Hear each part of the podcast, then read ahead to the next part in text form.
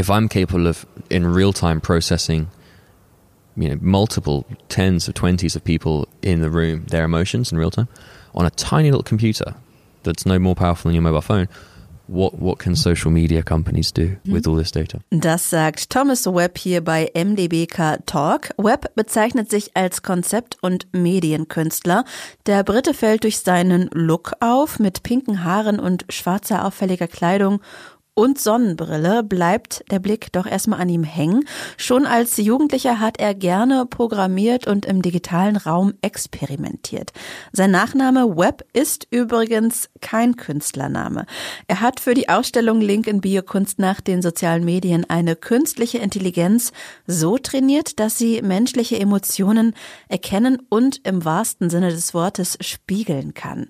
Über diese Arbeit sprechen wir in dieser Folge, denn unser Fokus liegt auf Werken, die sich mit künstlicher Intelligenz beschäftigen oder damit im Zusammenhang stehen. So wie auch die Installation der dänischen Künstlerinnen Stine Deyer und Marie Munk, die in einer Videoarbeit und mit mehreren Objekten versuchen, Empathie für künstliche Intelligenz zu wecken und die Grenzen des Menschlichen austesten. In dieser Podcast-Folge möchte ich gemeinsam mit den KünstlerInnen Antworten auf die Fragen finden, wie intelligente Technologie uns im Umgang miteinander beeinflusst, wie sich unser Umgang mit Technik und digitalen Medien verändert hat und welchen Einfluss künstliche Intelligenz auf unser Privatleben und unseren Alltag nimmt. Mein Name ist Juliane Neubauer und Sie hören MDBK. MDBK. MDBK. MDBK. MDBK. MDBK Talk, der Podcast vom Museum der Bildenden Künste Leipzig. Die erste Arbeit, mit der wir uns jetzt genauer beschäftigen, ist der Emotional Response Authenticator von Thomas Webb. Hier spielen Emojis eine wichtige Rolle. Es gibt kaum noch Kommentare unter Beiträgen in den sozialen Medien, in denen die Symbole nicht verwendet werden. Sie sollen ohne Worte Gefühle wie Freude, Wut und Trauer ausdrücken. Doch wie echt und glaubwürdig sind diese Gefühle und wie verändern neue Medien und Technologien die Art, wie wir miteinander kommunizieren und umgehen. Außerdem steckt in Webbs Arbeit auch Kritik an den Prozessen, die in sozialen Medien quasi hinter den Kulissen stattfinden. Er fragt, was die Unternehmen mit den Fotos, Bildunterschriften und Kommentaren auf ihren Plattformen über die Nutzer, also über uns, wissen und was sie mit den Datensätzen anfangen könnten. Ich habe mit Thomas Webb über die von ihm programmierte KI im Spiegel gesprochen, erfahren, warum der Spiegel als Präsentationsfläche immer wieder von ihm gewählt wird und welche Rolle seine Erfahrungen mit Depressionen in seiner Arbeit spielt. Sollten Sie vereinzelt ein Knistern hören während des Interviews, dann ist das übrigens nicht Ihr Kopfhörer oder Lautsprecher, sondern ein kleiner Wackelkontakt des Mikrofons. What I wanted to do was I wanted to try and create a piece that could mimic your facial emotions in real time and then and then recreate them as emojis. Well, like neon emojis because I think neon's this like thing that people are attracted to. It's a very like attractive medium, and my theory with the emojis is that they're this like hyper version of your emotions. So what I what I wanted to do was, if I can show people in a mirror themselves, but then also uh, an emoji, which is a, a, a they would immediately when they go up to the to the mirror, they would realize that the emoji was responding to their facial expression. And what I found fascinating about that was that they just start laughing. And when they start laughing, they then look surprised. And when they look surprised, the mirror looks surprised and they start laughing again. You have this like feedback loop. And the interesting experiment there is that it shows how emojis create these non-verbal uh, cues, these non-verbal emotions that are hyper extended uh, above the normal emotions that we emote when we're face to face. And so, if 80% of all communication is non-verbal, then with emojis online, if emojis are the non-verbal communication, then really they are a hyper overextended, you know, o- over exaggerated version of how we actually feel. And that's that's been that's been shown in memes, you know, people looking at their phone and and uh and looking really unhappy and clicking like laughing my head off. You know what I mean? Like people, oh, it's so funny, and they're not actually laughing. So I wanted to play on that. And I also wanted to play on the idea of now how AI can even do that, if that's possible. You know, if, if I, an artist in my studio, can build a internet free AI that can understand in real time, you know, 20 people in the room and all their emotions. If I can do that, what can social media companies do with this metadata? So, all the photos, all the videos that we upload, is there a, a subset of metadata that they have about our the emotional state or you know, our emotional expressions or emotional interactions between one another, the way we look at one another in photographs and videos. Do they have that data? Do they use that data to create maps of relationships and etc. between people and how we're feeling and the and the progression of how we're feeling throughout the seasons or the days or the weeks? So you're working uh, mirror based, uh, right? Why is the mirror an important object for you? If as an artist you want to show and express something from your point of view and maybe you know your perspective, then the goal should also be to make it accessible and un- easily understood. And so with my work, I use the mirror as a method of hiding technology. I don't want you to see the technology. I want to do the very thing that the internet has done to you for the last 20 years. I want to hide the magic of the technology behind the mirror. And so, so, but I also like the idea of placing the subject inside the mirror. You know, it, you know, we live in this selfie world. Everyone's taking photos, recording data. They don't really know why they're doing it. They're just recording, recording, recording. And the, the mirror gives them the opportunity to be in the recording, which is kind of really now how we all want to. We all want to be the the main character in our narrative, and if our narrative is the collection of photographs we make over our lifespan, the mirror is the perfect opportunity for you to create another opportunity, another moment in that in that narrative. And so what I do is I put my work in that mirror, and then it forces people in a way to see it. you know, if you put a mirror in a room, people walk up to the mirror straight away. It's like a it's like a, a passage into another dimension. But then the thing is, is that I also kind of invented this new type of infinity mirror, which is a totally different thing. And when I started with this mindset of making mirrors to, you know, put my artwork in front of people that was digital artwork, but that looked like it was a part of the world and had depth, I invented the digital infinity mirror because it was, it would, it allowed me to show digital artwork in four dimensions. So the infinity effect created this. When you walk around the piece, it becomes three dimensional, and now it's more of a light sculpture. It's like a kinetic light sculpture, and I find that to be like in its own right the best thing I've ever and ever will do because it transforms things that are created with computer code from being two dimensional into actually being three dimensional objects that move and interact with physics that I've programmed or the internet or AI or your facial expressions, whatever it may be. And that I think visually is magical. Do you consider yourself like an internet artist? I mean, I wouldn't categorize myself as like a part of the the net art movement of like artists that were making net art. I definitely have made quite a few internet art pieces. You know, websites that I have on on the internet. You can go and view my works, and but I always originally made them in a traditional sense. My goal was always to try and make traditional bodies of work that felt like things you could hang on the wall and that's why with all my stuff, you know, you plug it in, it's like it just starts working, and it's a very straightforward process. And it's it, I want them to feel like paintings, but of the future, and and not of not like hard drives that you plug in or or you know, websites you have to visit. You know, it has to be it has to exist in its own in its own encapsulated. Um, right. So I guess yeah, but I would. In, am I an internet artist? Yeah, I use the internet definitely. Uh, am I a sculptor? Yeah, I build you know sculptures and stuff. I don't really think I don't really know what the word is to describe like what it is that I do. I'll take anything that people give me. I'm just Thomas Webb. Great. My name's perfect though for being an internet artist. You reflect on the topic of emojis or about using emojis Hmm. in a way we do nowadays.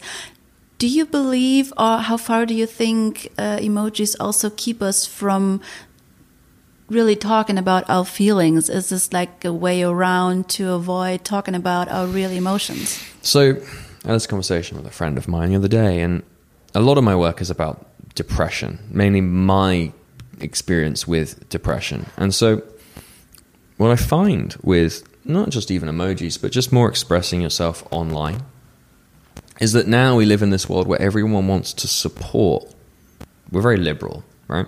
So when we speak of mental health or whatever, everyone wants to say, I support this. And we have mental health awareness day and, and all of these things. And, and that's brilliant. That's great. But what I'm starting to realize is that what we need more of is people actually talking about how they feel. And what I've started to realize is that the people who feel depressed experience pain and sadness on a different level to those people who don't experience depression. And so you have this miscommunication between people who have suffered from depression and those that haven't.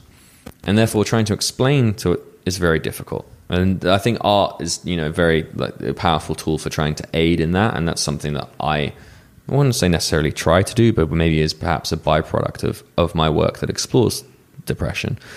You know, it's like um, Munch's Scream painting. You know, that could be like how I feel when I walk into a crowded room at a party. But someone could use that emoji to be like, "Oh my god, I just got uh, I just got a text from this person I like. Or they could use a sad face like, oh my god, like I didn't get those shoes that I wanted. And so this this this very powerful visual thing gets reduced down to a simple emotion. And so that's the problem I feel like is is coming from this whole mental health is like fashionable now. You know what I mean? It's like a fashion trend. And what I find when I talk about mental health is like I, if I cut to the very nitty gritty of it, a lot of people are very shocked by like, oh, no, no, there's a period of like six months where every day all I think about is how I'm going to kill myself today. And when you talk to people like that, very frankly, they're like, what? No, you can't do that. No, what are you doing? And I'm like, what do you mean I can't do that? I'm not saying I'm going to, but I think about it all the time. And that's, and, but that, but that conversation is a conversation that needs to be had. And that's only had from honesty of how you feel. Hey, Tom, how are you doing today? Uh, not great. I've just been thinking about how am I going to kill myself today? whoa, uh, you uh, people get uncomfortable, and I'm not surprised. It's a very uncomfortable thing to have to hear, especially from someone you care about.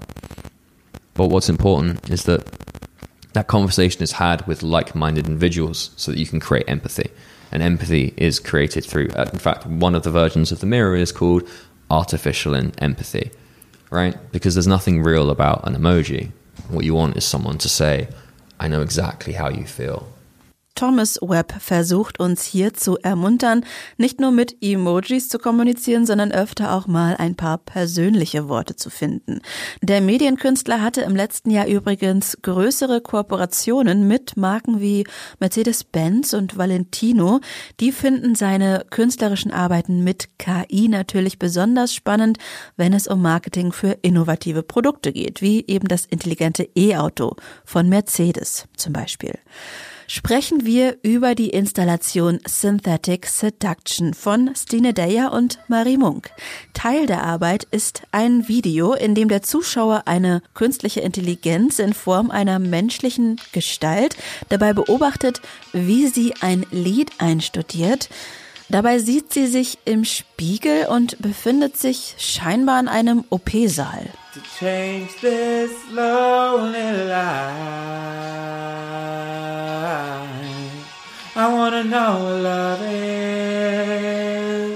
Oh, want you to show me. Oh, wanna feel what love is.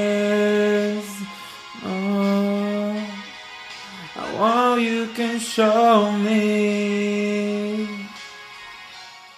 Wanna Know What Love Is heißt der Song der Band Foreigner, der hier im Video von der KI eingeübt wird. Und Foreigner betiteln die Künstlerinnen auch diese Videoarbeit, denn die Gestalt wirkt fremd und versucht menschliches, also für ihn oder sie Fremdes zu erlernen. Neben dem angestrengten Singen über die Liebe probiert das Wesen im Video auch mit seiner Mimik zu spielen, sich Menschlichkeit, Emotionen anzutrainieren. Hier drängt sich die Frage auf, wie menschlich künstliche Intelligenz oder Roboter eigentlich sein können. Neben dem Video gehören zu Munk und Deyas Installation auch mehrere unterschiedlich große runde Objekte, die aussehen, als seien sie aus menschlichem Fleisch und Blut. Die Objekte versinnbildlichen für Marie Munk den menschlichen Körper, der zunehmend zu einer trägen Masse wird, wenn Maschinen immer mehr Aufgaben von Menschen übernehmen. Seit 2017 arbeiten Deyer und Munk zusammen. Die Objekte, die sie erarbeiten und auch die Videoarbeiten lassen oft die Grenzen zwischen Mensch und Technologie verschwimmen. Das Interview zu ihrer Arbeit in der Ausstellung Link in Bio haben wir in einer Skype-Konferenz geführt. Marie Munk hat sich von London aus zugeschaltet, Stine Deyer aus Kopenhagen und die unterschiedlichen Umgebungen, die werden Sie im Interview auch hören.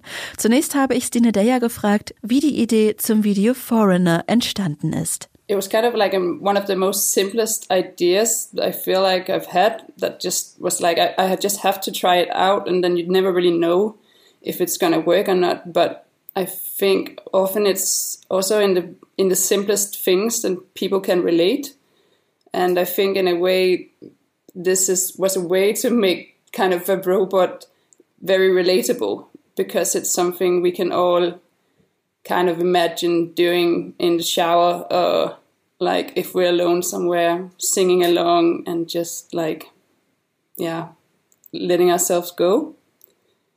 But actually another thing that I, I had never really thought about before with this video that I just like realized the other day which was a bit like a aha moment was that maybe actually this person inside the video is me.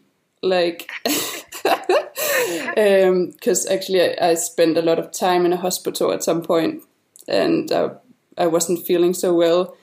And I had never really seen the video with these eyes that oh my god maybe this person is me maybe this is like a self portrait if I go to the exhibition and I see this piece, it's body parts lying around, round body parts but then in the middle of them is some kind of screen showing the same parts. The, is there a connection to the video work? Actually, the the project we did, the overall title was synthetic seduction. So that was kind of overarching the whole um, exhibition we did. But then also this specific work is also called synthetic seduction. But the our project was a lot about uh, kind of how physical present and digital present if it's the same and we were looking into kind of intimacy in a more uh, digitalized world so it all kind of came out of that but i think the specific work synthetic seduction is maybe more about the physicality um, and not so much the the i mean the foreigner video is more uh, what can you say emotional or human intimate in, in a way where this work is kind of more the something biological. It's like almost like an experiment. Like if you look in a loop on close like you zoom in on the cells or something. Um, and then there's this like kind of conversation between the digital and the animated and then these physical blobs but none of them are really real or are they? So yeah. But i think they also kind of do belong together somehow because you can kind of imagine these uh, physical sculptures being in that room that the foreigner is in because that yeah. is kind of a space for like building humans so in a way there's a conversation between the works that i think was kind of something we thought about like overall that all the works need to communicate somehow yeah. And they were kind of all situated in this laboratory hospital environment. So there was, which gave it all kind of something like experimental, but also something vulnerable, maybe, or I don't know. How did you come up with the texture or um, the fabric that you use? for those, let's call them body partish pieces.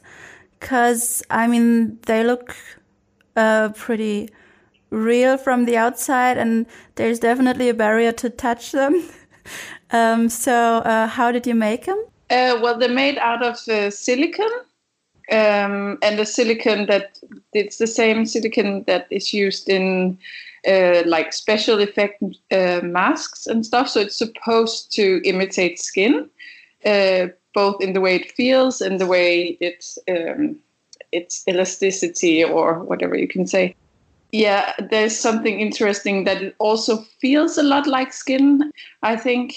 And then also another part of the, the full synthetic seduction project uh, was also like this sculptural piece that you could actually sit in and physically touch uh, the sculptures while watching um, this video piece that was connected to the work. So it was also a part of it, the touching. And then uh, uh, we've realized that every time, because actually this synthetic seduction work, it's not really for touching, but we realized that it's impossible to exhibit these works without people touching them because the something that attracts people they just can't hold back.